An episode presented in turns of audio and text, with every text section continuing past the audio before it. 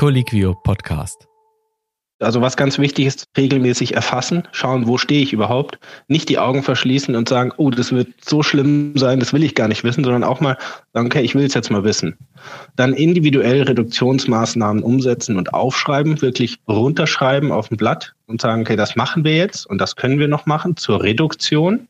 Und im dritten dann anerkannte Klimaschutzprojekte für die Kompensation heranziehen, um dann auch da ein, ein globales Thema draus zu machen.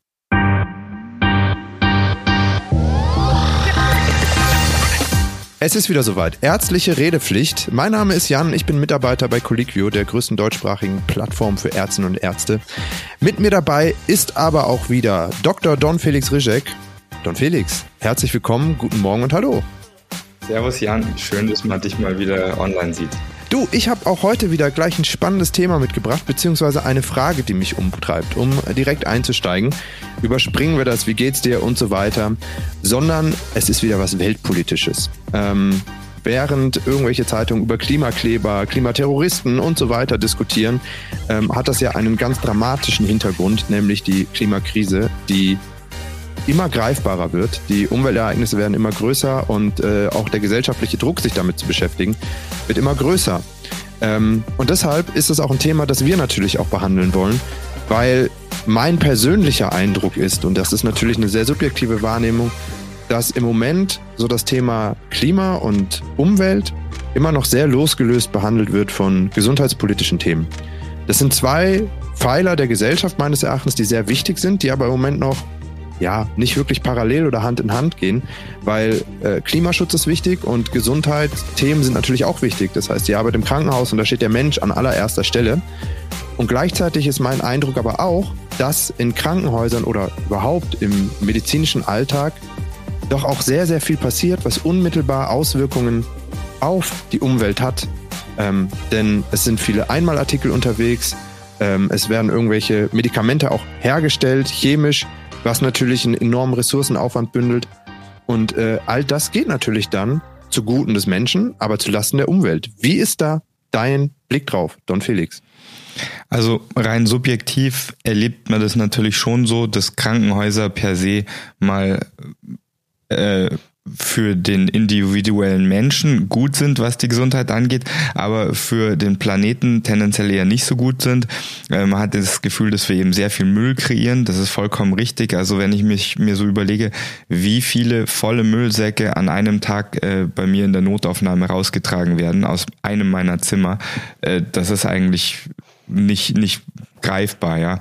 Und äh, man wundert sich auch ganz oft zum Beispiel, was einmal Artikel angeht, was du angesprochen hast. Also wir haben ja ganz lange zum Beispiel zum Vernähen von Wunden äh, wiederaufbereitbares Material verwendet. Viele Krankenhäuser sind davon weggegangen und haben in den Notaufnahmen so Einmalsets. Da hast du aus Metall äh, Nahtequipment drauf, Pinzetten drauf, äh, Scheren drauf, die aber wirklich nur einmal gebraucht werden und danach kommen die in eine Kiste und werden halt weggeschmissen. Und da fragt man sich einmal aus finanzieller Sicht, kann das wirklich günstiger sein, als gescheites Material immer wieder zu verwenden? Und ist das wirklich ökologisch, anstatt einer guten Metallschere, sage ich jetzt mal, jeden Tag zehn zu verwenden? Ähm, also das sind so natürlich die Fragen. Dann haben wir noch losgelöst davon OP-Trakte zum Beispiel oder andere interventionelle ähm, äh, Einsatzräume, wo man sich auch überlegt, was da alles an Müll entsteht, was dafür äh, Medikamente verbraucht werden. Also allein Narkosegase zum Beispiel. Ähm, ich glaube, Lach, Lachgas wird de facto nicht mehr verwendet. Das ist äh, ein Ozongas letztendlich, ähm, aber auch einige der Narkosegase, ich glaube Desfluran ganz voran, sind, sind eigentlich katastrophal, was die CO2-Emissionen angeht. Also ja, um deine Frage zu beantworten, ähm, das ist schon was, was immer in meinem Hinterkopf ist. Äh, bisher habe ich allerdings nur subjektive Informationen dazu. Ich habe schon mal unabhängig von diesem Gespräch jetzt bei mir in der Klinik angefragt. Wir haben interessanterweise eine Stabstelle Ökologie. Da möchte man ja meinen, okay, das ist äh, genau in die richtige Richtung, ist es auch. Und das ganz Interessante an der Sache ist, die gibt es, glaube ich, schon seit 30 oder 40 Jahren. Und mit Ach, denen, äh, und die werden wir äh, auch noch zu Wort kommen lassen. Aber was mich jetzt interessiert ist, das ist jetzt alles von mir subjektiv. Ähm, ich würde mal gerne wissen, wie man das objektivieren kann. Also wie kann man die Nachhaltigkeit in so einem Krankenhaus messen? Weil nur Sachen, die man messen kann, kann man ja auch irgendwie äh, äh, dann auch messbar optimieren oder verändern. Das ist ganz gut, dass du das ansprichst. Und natürlich bin ich ja auch vorbereitet in diese Folge gekommen, denn die eine Frage, die sich mir noch aufgedrängt hätte, wäre dann gewesen, Don Felix, würdest du dich als eine Ökosau betrachten in deiner Funktion als Arzt oder nicht? Wie wäre da dein Gefühl? Mal kurz, um das noch ähm, abzuschließen.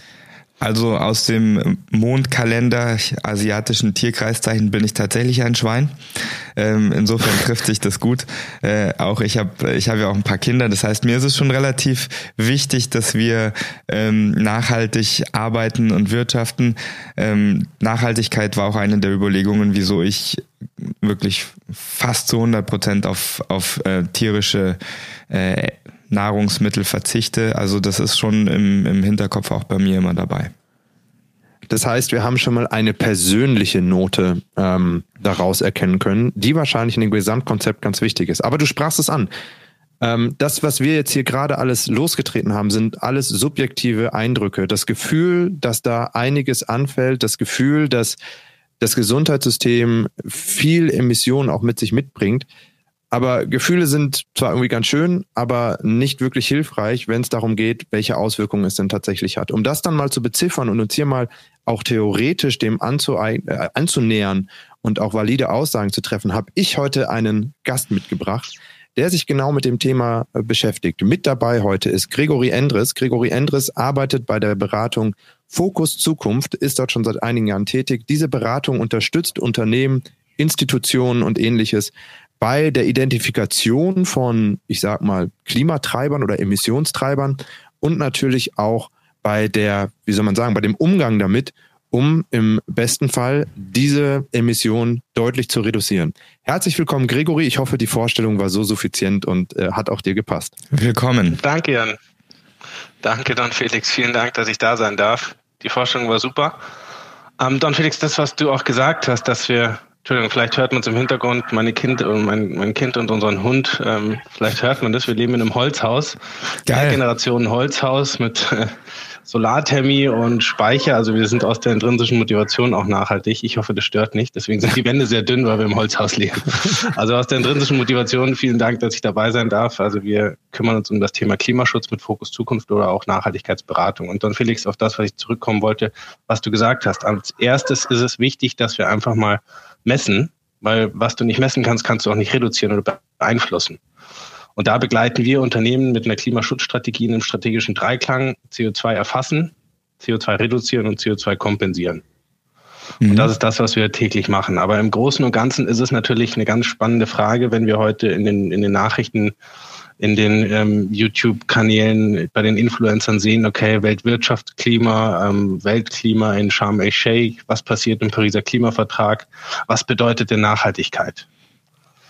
Und wenn wir die zehn Leute, wenn wir die Frage zehn Leuten stellen, dann kriegst du 13 verschiedene Antworten. Und Fokus Zukunft hat seit 2016 eigentlich die Aufgabe, dass wir diesen Nachhaltigkeit als Elefanten portionieren und das dann auch für Unternehmen so tragbar macht und so umsetzt, dass es dann auch wirklich eine Wirkung hat hinsichtlich Klimaschutzstrategie, Berechnung, Reduktion und auch Kompensation.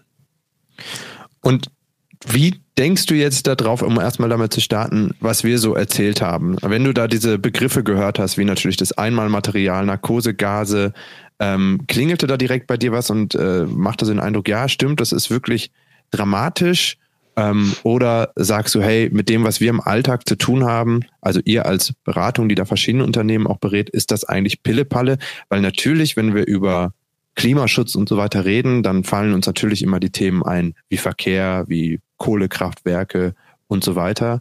Deshalb nochmal, wie blickst du da drauf, wenn man solche Begriffe oder solche Emissionen jetzt erstmal benennt? Es ist natürlich immer schwierig, das pauschal zu sagen. Also was uns vorantreibt oder wo wir uns fokussiert haben, ist individuelle Strategien zu erarbeiten und gemeinsam zu entwickeln. Wir kommen nicht mit erhobenem Zeigefinger und sagen, das ist schlecht, das ist gut, das müsst ihr machen.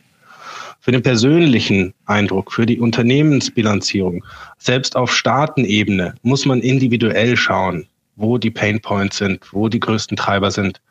Und wir können von heute auf morgen nicht perfekt sein. Wir können von heute auf morgen viele Dinge nicht so, sofort umsetzen. Und wenn wir uns auf den Weg machen, dann sind im Krankenhaus, in der Medizin, in, in Zahnarztpraxen, die wir sehr viel begleiten, oder auch Krankenhäusern, sind natürlich diese Mengen an Einwegprodukte erstmal da. Das ist natürlich aus Hygienegründen, aus verschiedene Praktikabilität. Also man musste einfach schauen, dass man das nach und nach anfasst und nicht alles auf einmal richtig machen kann, das ist klar, so nach und nach daran geht und sagt, okay, wo sind meine stärksten Treiber? Ist es Wasserverbrauch? Ist es dann der Abfall?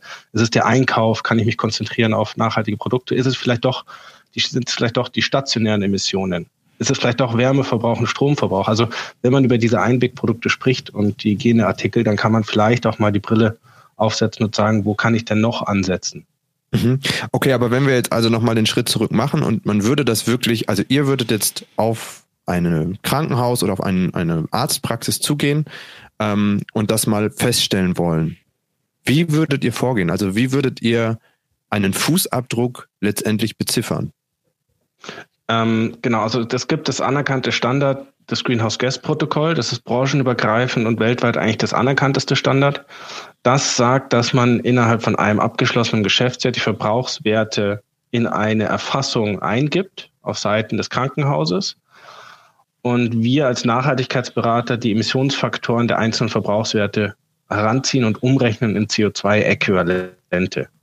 Also ein banales Beispiel, wir nehmen ein Krankenhaus und schauen, wie viel Wärmeverbrauch es in einem Geschäftsjahr hatte anhand von der Wärmequelle, Erdgas, Heizöl, Holzhackschnitzel, Fernwärme etc. und rechnen das um in CO2-Äquivalente.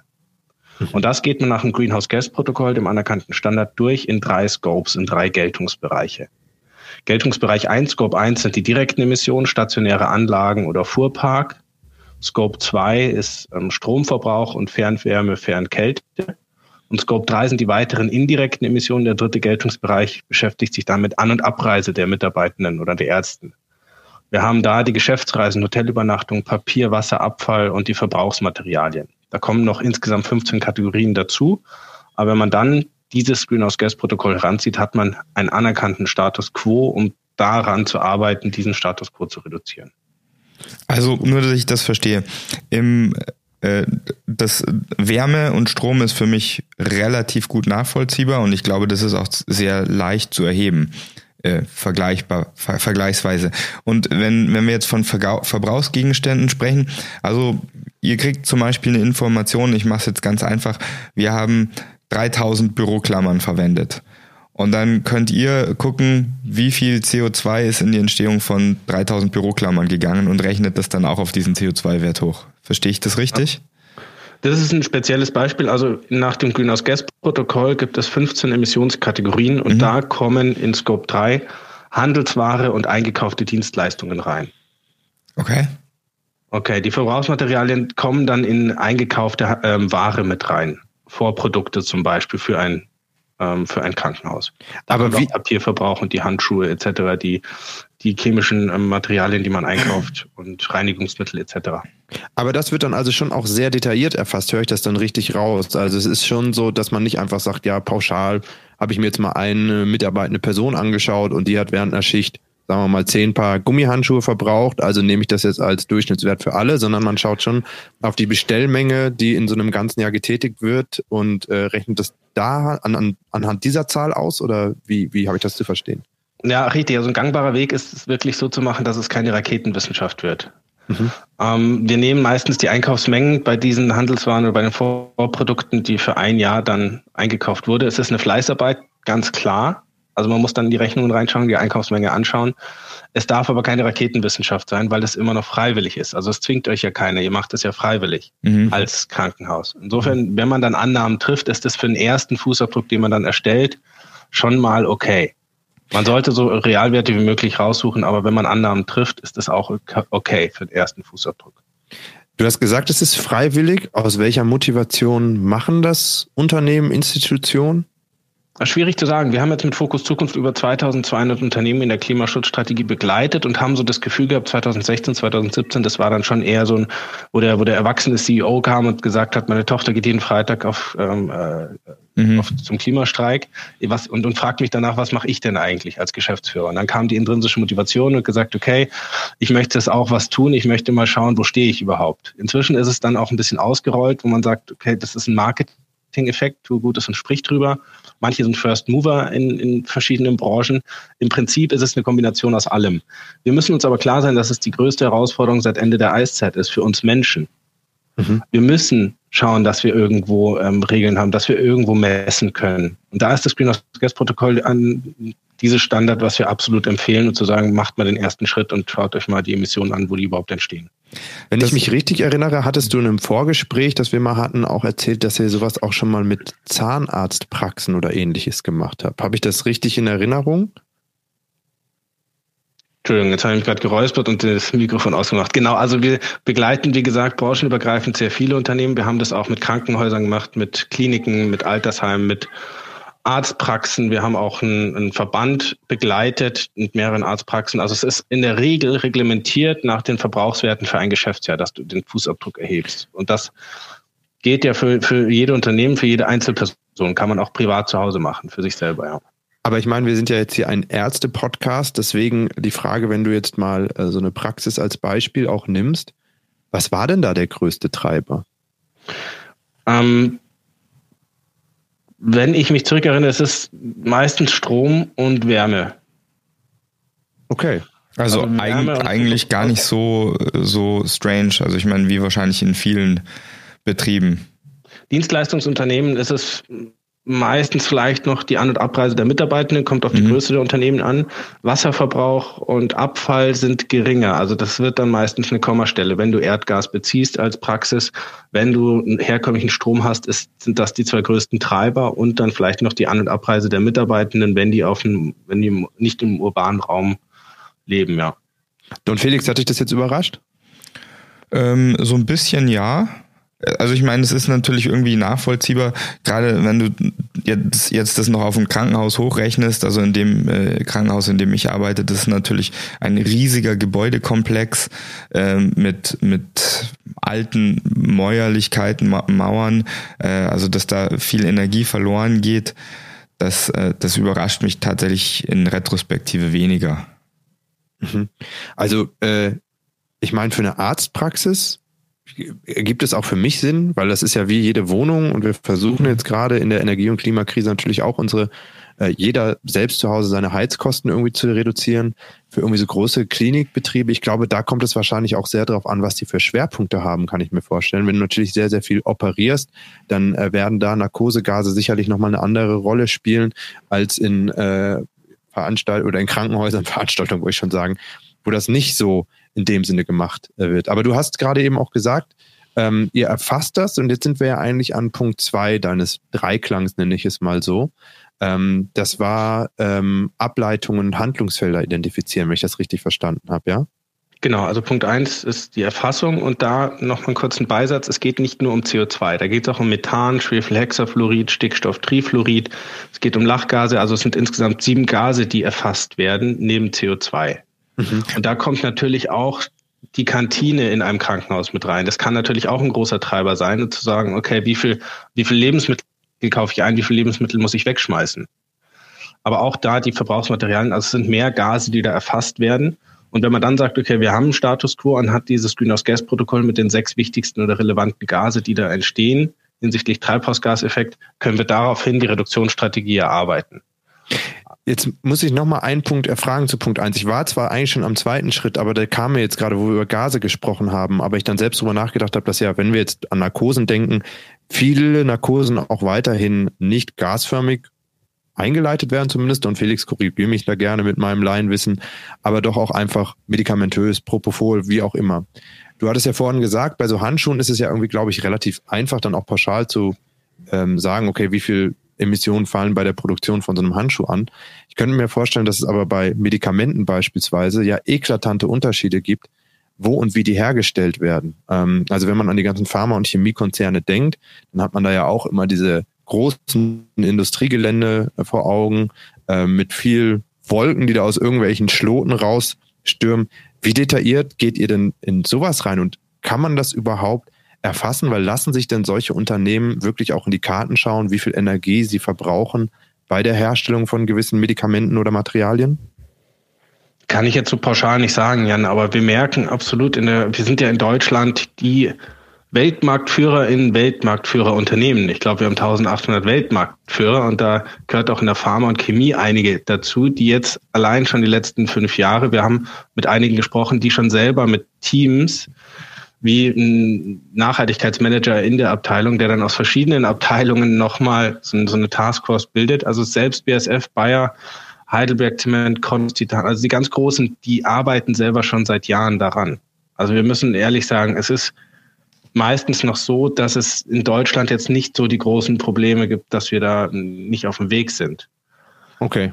Also gibt es ähm, auch eine Unterstützung aus der Industrie heraus, kann man so sagen. Absolut, definitiv. Der, das freiwillige Engagement nimmt immer mehr Fahrt auf. Gerade nicht nur auch aus der Automobilbranche, sondern auch aus der Pharmachemie und aus dem, aus dem Handel oder auch aus der Herstellung von, von Stahl und Vorprodukte für die Stahlindustrie. Mhm. Also eigentlich äh, von all den In Industrien, wo man das am wenigsten erwarten würde, muss man ehrlich sagen. Ja, also da merken wir einen extrem, extremen Zug dass die aus der intrinsischen Motivation natürlich auch was machen wollen. Werden auch irgendwelche anderen nicht gasförmigen Giftstoffe erfasst? Also ich meine, man kann ja auch, äh, weiß ich nicht, wenn, wenn wir jetzt zum Beispiel über Mikroplastik im, im Meer reden als Beispiel, ähm, wäre ja irgendwie Plastikabfall auch irgendwie ein relevanter Faktor, nur so als Beispiel. Oder absolut, absolut. Aber wenn wir über Klimaschutz sprechen, mhm. dann ist es ja rein, dann geht es ja um die Klimakrise. Ja. Also Klimawandel, Klimakrise, Klimaschutzstrategie befasst sich überwiegend mit CO2-Äquivalenten. Mhm.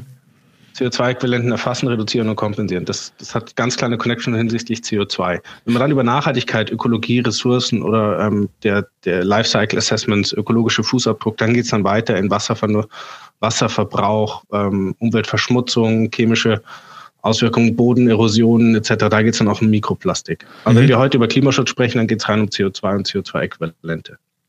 Dann lass uns doch jetzt genau auf den Punkt 2 zu kommen, äh, zurückkommen, den ich auch schon angesprochen habe, Handlungsfelder. Du hast es auch vorhin gesagt, aus den Beispielen, die du genannt hast, sprichst du da viel auch mit GeschäftsführerInnen. Ähm, und da fällt mir natürlich ein, jetzt, wenn es dann um Heizkosten geht, erstmal zu sagen, hey, oder auch zu hinterfragen, welche Räume muss ich denn wie hoch heizen? Ähm, und natürlich auch, welche Ressourcen verwende ich dafür, nehme ich an. Sind das so die, die größten Empfehlungen oder wie geht ihr mit diesen Handlungsempfehlungen vor? Und wie sei, weit geht ihr sozusagen auch in ein Mikromanagement? Ähm, das ist individuell zu betrachten, was möchte denn das Krankenhaus, was möchte die Arztpraxis? Was möchte das Altersheim? Was möchten denn die Kunden? Also ist es das Thema erfassen, regelmäßig erfassen? Ich berechne regelmäßig meinen Fußabdruck, damit ich dann einfach sehe, wo, wo die stärksten Treiber sind und gehe dann eigenständig in Reduktionsstrategie rein. Das heißt, wir geben Empfehlungen aus in Scope 1, 2, 3, die Big Points und was können wir kurz-, mittel-, langfristig empfehlen. Und dann geht das Unternehmen, das Krankenhaus selber in die Abstimmung, vielleicht einen eigenen ähm, Ökologiemanager im Unternehmen und dann gehen die selber rein und erarbeiten das in einem eigenen Tempo oder wir begleiten sie dann mit einer Strategie anhand zum Beispiel von der Science-Based Targets Initiative. Da mhm. steht drin, dass man 4,2 Prozent in Wärme und Strom pro Jahr an CO2 einsparen muss. Und dann sind wir vor Ort. Dann kommen wir alle drei Monate und sagen, okay, hier gibt es eine Taskforce aus verschiedenen Abteilungen, also verschiedene Personen und welche Themen werden anhand von einem Roadmap mit einem Zeitstrahl erledigt. Zum Beispiel, wenn wir jetzt Wärmebedarf haben, dann sagen wir, diese Person im Facility Management hat jetzt die nächsten vier Jahre Zeit, jedes Jahr mit Anbietern ähm, eine Wärmepumpe oder ein Blockheizkraftwerk einzubauen oder auf Umstellung auf Fernwärme, auf emissionsärmere ähm, Energieträger. Mhm. Dann kommt die andere Person, die kriegt dann dieses Budget bis die nächsten sechs Jahre und muss auf Ökostrom umstellen oder auf ähm, Location-based Ansatz einen niedrigeren Emissionsfaktor von Strom. Und dann arbeitet der sich die nächsten vier, fünf Jahre daran, diese Emissionen einzusparen und da auch zu reduzieren. Und dann begleiten wir natürlich immer mit Anbietern oder mit Empfehlungen. Wir haben dann ein ganz großes Pool ganz großen Pool und können dann da auch begleiten bei einer Roadmap für die Reduktion um zum Beispiel jedes Jahr 4,2 Prozent. Wie ist, wie ist denn das von einem finanziellen Aspekt her? Also gibt's gibt's äh, Vorschläge, die ihr Unternehmen machen könnt, wo ihr denen auch effektiv sagen könnt, schau mal, wenn ihr das von X auf Y umstellt, dann äh, spart ihr euch nicht nur CO2 ein, sondern spart letztendlich auch Geld über X Jahre. Nee, das kommt aktuell noch nicht zu Trage. Also da gehen wir rein auf CO2, auf Klimaschutz oder Klimaschutzgase, ja. Wahrscheinlich, das wäre nämlich meine Frage, bleibt es aber trotzdem ein teurer Spaß, oder? Weil auch äh, das Beispiel, das Don Felix ganz am Anfang gebracht hatte, mit der Umstellung dieser Nahtsets, da wird ja in den meisten, zumindest Krankenhäusern, in Arztpraxen mag das vielleicht nochmal anders sein, immer auch eine wirtschaftliche Komponente äh, hinten dran stecken. Das heißt, aktuell würdest du das unterschreiben, dass Klimaschutz einfach auch eine Geldfrage ist? Uff, schwierige Frage, ja. Also wenn du CO2 einsparst, sparst du auch natürlich ein bisschen ähm, Geld ein. Also die, die Solaranlage auf dem Dach, ROI von zehn Jahren, keine Ahnung, ins Blaue rein, da sparst du dann irgendwann den Strom zuzukaufen. Aber wenn du natürlich Wärme einbaust, ein Blockkraftwerk, das ist dann immer ein bisschen teurer. Anschluss verlegen für, für Erdgas oder Biogas fürs Blockheizkraftwerk. Also das muss man natürlich ganz pauschal nicht sagen. Es Stimmt. ist definitiv so, du musst dir Klimaschutz erstmal leisten. Also der, der Begriff ist schon richtig. Mhm. Es macht einfach nur wahnsinnig Sinn. Mhm. Und ja, es ist also kein ich, großer Kostentreiber, muss man sagen. Wenn man es individuell anschaut, haben wir jetzt nie irgendwie die Rückmeldung, okay, das ist absolut nicht möglich, das müssen wir in zehn Jahren ins Marketingbudget einplanen, sondern meistens ist es überraschend so, dass sie sagen, okay, das ist ja doch günstiger als gedacht. Ja, das, das ist ja schon mal eine wichtige Erkenntnis. Und wenn wir so über Einsparungen schon sprechen, ähm, gerade wo wir es über die Energie hatten, was ja vielleicht durchaus vergleichbar ist, wenn wir jetzt also den Fußabdruck bestimmt haben und ihr sagt, hey, steigt da mal um auf andere Energietreiber und wenn es einfach nur der Ökostromanbieter ist, kannst du da einen Erfahrungswert irgendwie nennen, um wie viel Prozent sich denn dann dieser Fußabdruck potenziell reduziert? Ähm, wenn du Ökostrom beziehst, wird das sofort auf Null reduziert. Dann kriegst du, also wenn es echter Ökostrom ist. Kommt Stimmt, eigentlich eine, eigentlich eine, eine, dumme Frage. Das ist ja nee, relativ nee, leicht auch für jeden ausrechenbar, aber kam ich jetzt gar nicht so ab, drauf. Nein, Jan, absolut richtig. Wenn, das kommt darauf an, wo du denn einsparst. Wärmeverbrauch, wenn du jetzt Biogas nimmst, dann ist es natürlich auch noch Emissionen, die vorgelagert entstehen, bis das Biogas zu dir kommt. Ja. Ähm, bei Ökostrom ist es so, dass du genau hinschauen musst, sind es Herkunftsnachweise, ist es zertifizierter Ökostrom oder ist es echter dezentraler Ökostrom? Also da gibt es dann auch noch so ein bisschen so das Thema, dann ist es halt wirklich eine Null, die dir bilanziert wird. Ja. Wenn du dann von Papierverbrauch auf, auf von, von herkömmlichem Papier auf Recyclingpapier reduzierst, dann sind es ungefähr 50 Prozent, die du einsparst. Wasser, Abwasser, wenn du irgendwie noch eine Wärme oder wenn du einen Brunnen auf dem Grundstück irgendwie hast, dann kannst du da auch einsparen. Also es ist immer individuell. Pauschal kann man es nicht sagen, aber Ökostrom ist das beste Beispiel, da steht dann auf einmal eine Null. Ja. Und jetzt war ja noch meine Frage, wir haben jetzt über die großen Dinger und Treiber gesprochen und du hast jetzt gerade auch nochmal deutlich gemacht, dass man da eben auch sehr kurzfristig was verändern kann. Wie groß ist denn dann eigentlich der Einfluss der einzelnen Maßnahmen? Auch hier hat Don Felix ja gesagt, Don Felix, korrigier mich, du bist fast 100 Prozent vegan unterwegs. Ja. Ähm, das ist natürlich schon sehr, sehr extrem, aber Maßnahmen gibt's ja auch davor schon, die man unternehmen kann als einzelne mitarbeitende Person. Äh, du hattest so Sachen gesagt, wie auch, dass ihr bemesst die Anfahrtswege äh, des, des Personals, sind natürlich auch immer Möglichkeiten, die man potenziell in Betracht ziehen kann. Ich meine, wenn man auf dem Land lebt ähm, und eine halbe Stunde halt hinfahren muss, dann geht das meistens nicht äh, mit dem Bus, zumindest nicht, wenn wir hier im Schichtbetrieb unterwegs sind und dann an die ländliche Infrastruktur denken. Innerstädtisch ist es sicherlich aber was anderes. Sind das denn Sachen, nachdem ihr das erfasst habt, die Belegschaft äh, verbraucht durch Anreisen so und so viel CO2 als Beispiel? Wo ihr auch Handlungsempfehlungen geben könnt? Oder sind das eh eigentlich so Sachen, die dann so marginal zu Buche schlagen in das große Ganze, dass man das zwar beziffern kann, aber der Einfluss, wenn sich da drei, vier Personen verändern würden, eigentlich nicht wirklich existent ist? Also jedes Gramm CO2, jedes Kilogramm CO2, das wir einsparen können, hilft uns weiter. Aber in der Regel ist es doch, da gebe ich dir recht, gesunder Menschenverstand mhm. der dann sagt, okay, gesundheitlich ist es auch mal schön, wenn ich zweimal in der Woche einfach mir eine bisschen mehr Zeit nehme und dann zur Arbeit laufe oder am Fahrrad nehme. Also es ist alles so dieses Typische. Ähm, es ist aber dennoch so, dass irgendwie, egal wo du ansetzt, welche Hebel, welche Stellschrauben du benutzt, es sind immer Emissionen, die aktuell übrig bleiben. Du kannst nicht ganz auf Null reduzieren. Es ist wahnsinnig wichtig, dass du eine Strategie aufsetzt und sagst, wo kann ich reduzieren und wie lange brauche ich? Machen wir zehn Jahre, dann haben verschiedene Personen im Unternehmen die Verantwortlichkeiten in den verschiedenen Emissionskategorien und dann arbeitest du an, an einer Strategie zur Reduktion. Aber es bleiben immer Emissionen übrig, egal wie du reduzierst, außer du legst dich auf den Boden und atmest. Dann entsteht aber auch noch Methan. Es gibt immer Emissionen, die nicht vermieden werden können und die kann man mhm. dann im dritten strategischen Dreiklang dann auch kompensieren. Ja, erklär mal, wie macht Nochmal eine Frage an dich oh, sorry. Äh, an der Stelle. Ja. Ähm, wo wir gerade auf der individuellen Ebene waren. Fällt dir denn im klinischen Alltag irgendwie ein Beispiel ein, wo du schon sagen kannst, hey, da konnte ich mich umstellen und das ergibt irgendwie einen Unterschied. Also ich erinnere mich noch aus meiner Rettungsdienstzeit. Das war dann ein wenig abstrus, das hatte aber auch keinen ökologische, keine ökologische Motivation, sondern da kam der Geschäftsführer irgendwann mal auf die Idee und hat vorgerechnet, wie viel Gummihandschuhe pro Schicht eine mitarbeitende Person verbrauchen sollte und hat dann da so ein bisschen reingesprochen, wo ich dann aber auch ehrlich sagen musste, da habe ich mir nie reinsprechen lassen. Ich war immer der Meinung, klar, ich muss jetzt nicht, äh, nur wenn mir der Gummihandschuh irgendwie komisch aussieht, direkt noch drei andere drüber ziehen.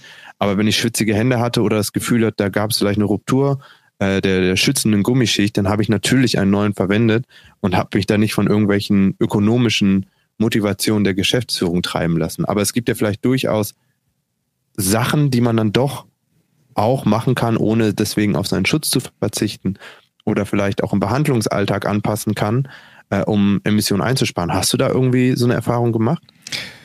Mai, ich glaube tatsächlich, dass da ziemlich viele Angriffspunkte sind.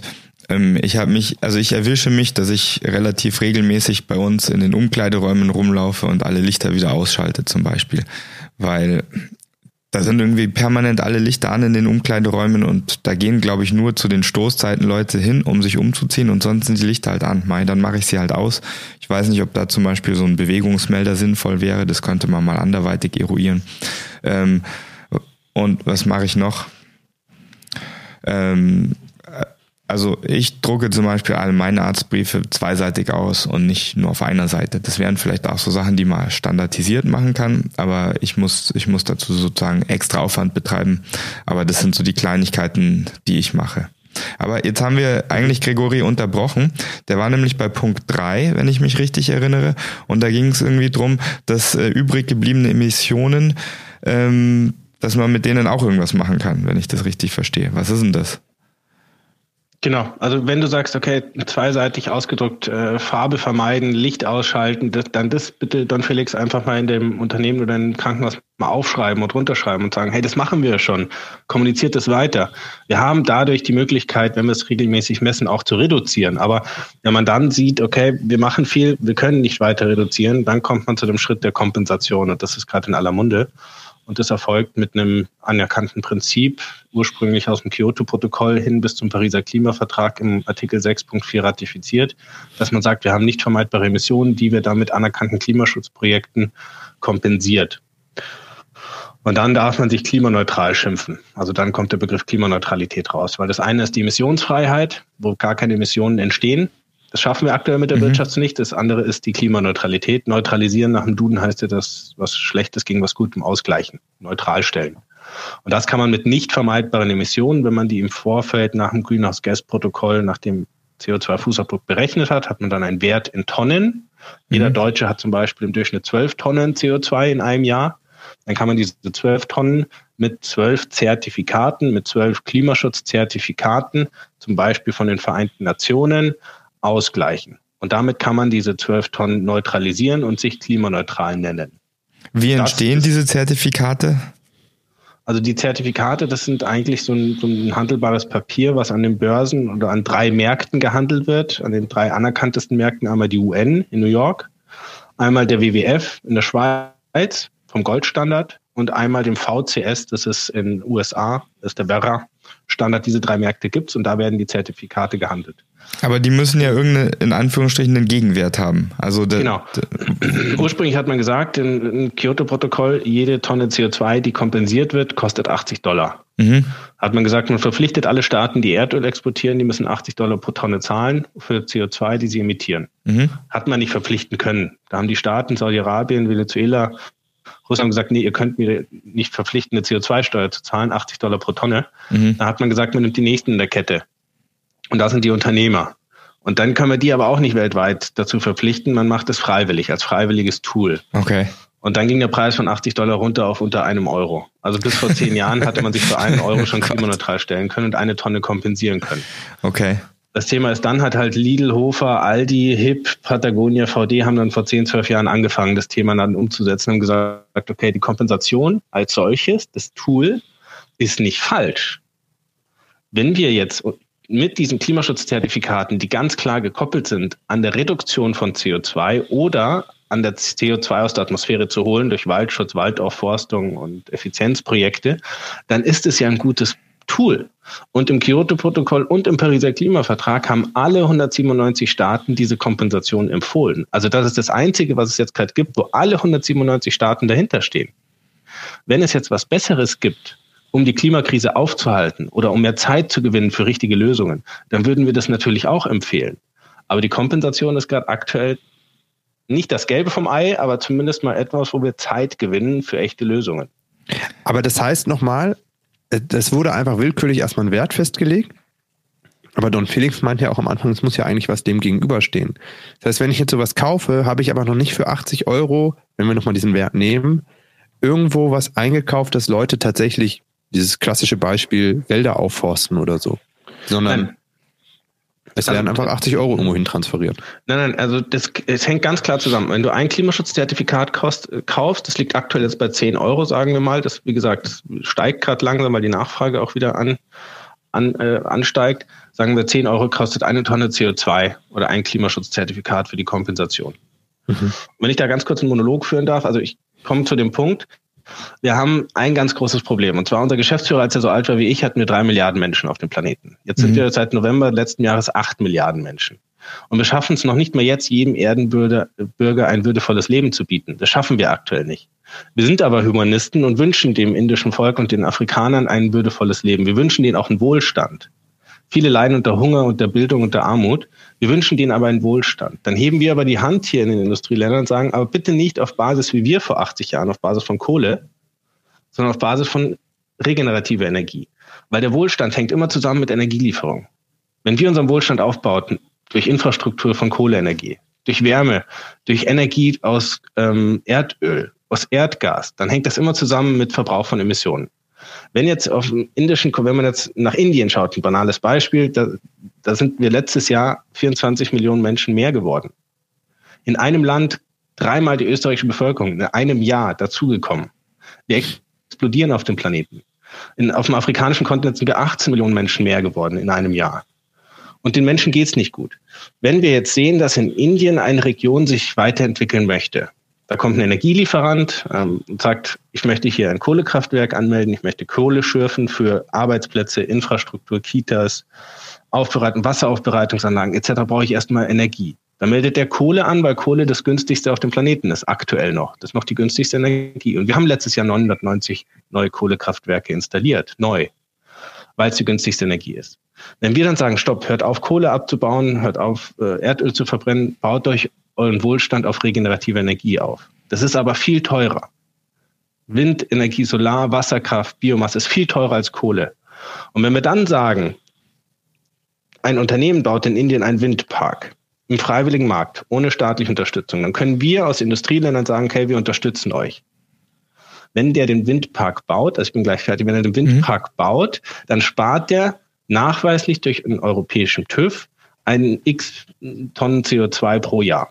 Er rechnet ein Kohlekraftwerk und ein Windkraftprojekt und damit spart er durch den Windkraftprojekt 100.000 Tonnen CO2 zum Beispiel, jedes Jahr. Mhm. Und diese 100.000 Tonnen kriegt er als 100.000 Zertifikate gutgeschrieben auf der Börse in New York von der UN. Mhm. Und das jedes Jahr. Kriegt er 100.000 Klimaschutzzertifikate, weil er 100.000 Tonnen einspart, weil ein Kohlekraftwerk im Boden, weil Kohle im Boden geblieben ist. Aber er zahlt sehr viel für ein Windkraftprojekt. Und damit verkaufen wir dann als Fokus Zukunft Climate Partner Nature Office, da gibt es ja 15 renommierte, bekannte Nachhaltigkeitsberatungsgesellschaften im deutschsprachigen Raum, verkaufen dann diese 100.000 Zertifikate a 10 Euro. Das Geld geht direkt an diesen Windkraftprojektbetreiber und der freut sich. Der kriegt dann bei 10 Euro pro Tonne am Ende des Jahres eine Million Euro. Mhm. Dann freut er sich, dass die Projekte laufen über 10, 20 Jahre, dann kriegt er in 10 Jahren 10 Millionen Euro. Und damit haben wir den Hebel. Dann sagt der indische Projektbetreiber, okay, ich lasse die Kohle im Boden, ich baue jetzt noch ein Flusslaufkraftwerk, ein Biomassekraftwerk, ein Solarenergieprojekt und lasse die Kohle im Boden, weil ich weiß, dass von deutschen Krankenhäusern, die sich klimaneutral stellen durch Kauf von Zertifikaten, ich das Geld bekomme für die nachhaltigen äh, Energieträger. Okay, verstehe. Und damit haben wir den Hebel über 10 Euro pro Tonne, was sehr wenig ist, wo manche denken, das ist ja Ablasshandel, Freikaufen, Greenwashing, wirklich die Möglichkeit, ähm, Transformation in diesen ärmeren Ländern, in Entwicklungs- und Schwellenländern voranzutreiben. Denn wenn die weitermachen wie wir vor 100 Jahren, haben wir ein ganz großes Problem. Dann können wir hier Orangenbäume, Kaffeeplantagen und die Grenzen nach Süden zumachen, weil wir zu viele Klimaflüchtlinge haben. Mhm. Und deswegen, müssen wir das entkräften, dass es Ablasshandel freikaufen ist, sondern das ist echte Verantwortung. Und ob ich 10 Euro nach Indien transferiere für eine Tonne CO2, für ein Klimaschutzzertifikat oder 200 Euro in Deutschland einsetze, ist fürs Weltklima vollkommen egal. Also für die Klimakrise ist egal. Eine Tonne CO2 setzen wir dahin, wo es natürlich ökonomisch am sinnvollsten ist. Mhm. Also das war ein ganz starker Monolog, Gregory. Deswegen war es mir auch überhaupt kein Anlass, den zu unterbrechen. Ähm, für mich war das jetzt eine klare Erkenntnis und auch Erleuchtung. Ähm, wir wissen, dass du, dass wir langsam zum Ende kommen müssen, weil du bist ein viel gefragter Mann. Ihr habt viel zu tun, ähm, glücklicherweise, weil man hört ja raus, dass es auch viel Beratungsbedarf da irgendwie auch gibt. Du hast uns jetzt auf jeden Fall und dafür herzlichen Dank mal so das theoretische Konstrukt auch erklärt. Wie bemesse ich das eigentlich? Ich glaube, was immer noch wichtig ist und was auch deutlich wurde, ist, dass jeder individuell immer noch auch die Möglichkeit ähm, hat, irgendwie auch mitzuwirken. Ähm, wir haben das jetzt mal als Auftaktpunkt genommen, um uns auch noch in verschiedenen weiteren Episoden mit anderen Personen äh, darüber austauschen zu wollen. Wenn ihr, liebe Zuhörenden, dazu irgendwie Ideen oder Fragen habt, dann meldet euch. Ihr könnt uns eine Mail schreiben, aber ihr findet in den Show Notes auch äh, eine WhatsApp-Nummer, wo ihr uns einfach was schreiben könnt. Oder wenn ihr selbst schon Erfahrungen gemacht habt, dann lasst uns das auf jeden Fall wissen. Gregory, herzlichen Dank. Vielleicht nochmal, äh, wenn du möchtest, kurz zusammengefasst die drei Punkte, die dir wichtig sind, damit das vielleicht auch jeder irgendwann äh, verstehen kann und äh, nachvollziehbar machen kann, was er da so rausmacht. Deswegen möchte ich dir vielleicht auch nochmal das Schlusswort überlassen. Vielen Dank, Jan. Und vielen Dank auch Don Felix, dass ich da sein durfte. Also was ganz wichtig ist, zusammenfassend ist, regelmäßig erfassen, schauen, wo stehe ich überhaupt. Nicht die Augen verschließen und sagen, oh, das wird so schlimm sein, das will ich gar nicht wissen, sondern auch mal sagen, okay, ich will es jetzt mal wissen. Dann individuell Reduktionsmaßnahmen umsetzen und aufschreiben, wirklich runterschreiben auf ein Blatt und sagen, okay, das machen wir jetzt und das können wir noch machen zur Reduktion. Und im dritten dann anerkannte Klimaschutzprojekte für die Kompensation heranziehen, um dann auch da ein, ein globales Thema draus zu machen. Danke dir vielmals, Gregory. Ähm, ich hoffe, wir haben jetzt eine Basis auch für uns etabliert, genauso wie wir das ja in Punkt 1 gesagt haben, dass wir das machen wollen. Wir werden mit den Informationen, die du uns jetzt gegeben hast, mal vielleicht ein paar Krankenhäuser oder äh, Arztpraxen angucken und sehen, was da alles rauszuholen ist, was Klimaschutz angeht. Danke vielmals ja. und bis demnächst.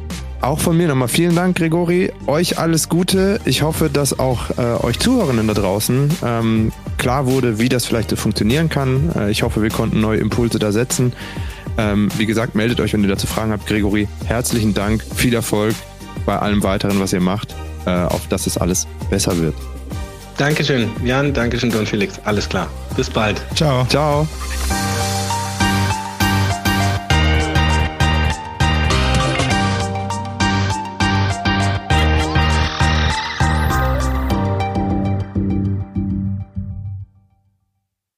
Der Podcast Ärztliche Redepflicht ist ein unabhängiges Formformat für Ärztinnen und Ärzte sowie Medizinstudierende im Auftrag von Colliquio, dem größten deutschsprachigen Ärztenetzwerk. Die Inhalte sind frei von Interessenskonflikten.